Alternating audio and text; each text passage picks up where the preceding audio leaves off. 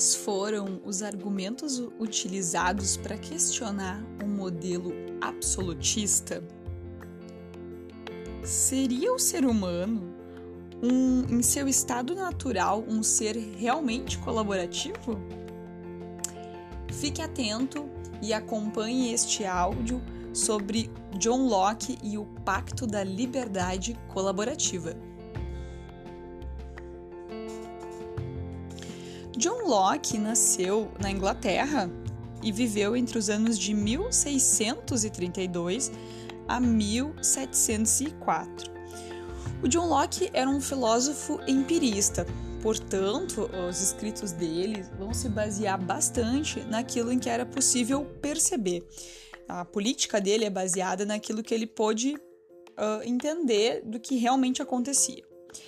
Ele, o John Locke viveu num período marcado pela, pela, pelo conflito entre os interesses religiosos, políticos e das elites sociais da época.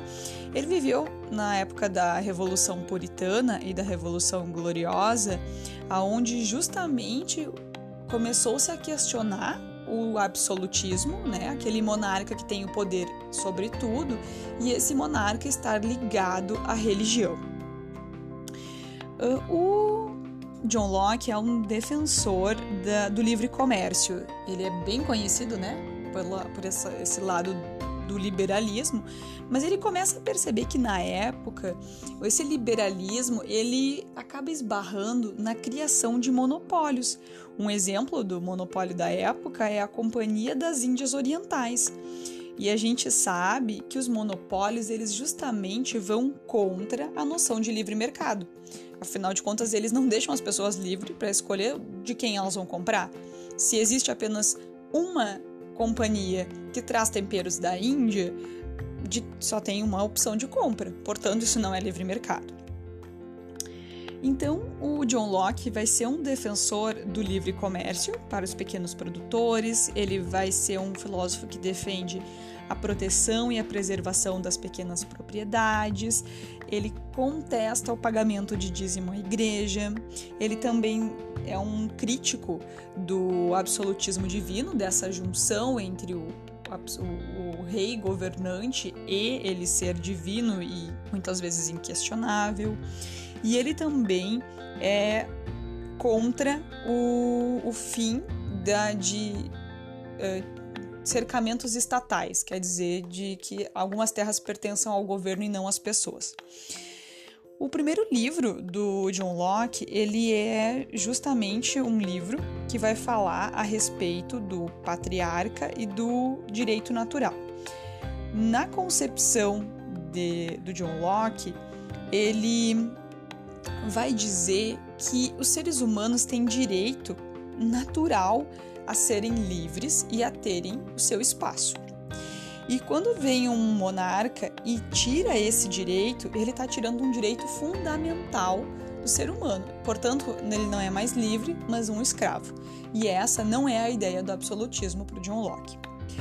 Ele também uh, vai contestar um, um, filósofo, um, um, crítico político da época, que, que é o Filmer. Quando ele constrói, ele vai ter um livro onde ele contesta, que se chama O Primeiro Tratado. O Primeiro Tratado é um livro onde John Locke vai contestar várias, várias questões bem presentes no, no absolutismo da época. Tá? Por exemplo, ele vai dizer, olha, uh, os monarcas, eles a partir do momento que eles tiram a terra das pessoas, onde eles cobram impostos a ponto de tirar a terra da pessoa, está tirando um direito que é do ser humano natural. Ele questiona essa questão do monarca poder cobrar a quantia de impostos que ele acha melhor e isso não ser questionado, justamente porque ele tem um direito divino. E ele começa a dizer que algumas dessas coisas estão interferindo na liberdade das pessoas, tá? Ele faz essa, essa obra justamente para fazer críticas a essas, essa teoria. Já no segundo tratado, que aí é o outro livro dele, aí sim ele começa a trazer a teoria dele, não só a crítica, né? Mas ele começa a, tra a trazer a teoria dele. E ele com começa a perceber que a gente tem que diferenciar o poder civil do poder religioso. E ele vai dizer que, bom, o contrato social é uma forma que a gente tem para proteger a, a, propriedade privada. E é ali que ele vai encontrar abertura para falar de liberalismo, tá? Na opinião do John Locke, o ser humano ele é livre, tá? Mas quando o monarca vem e limita esse poder, ele está tirando a liberdade dos seres humanos. Se ele está tirando a liberdade, isso não é interessante.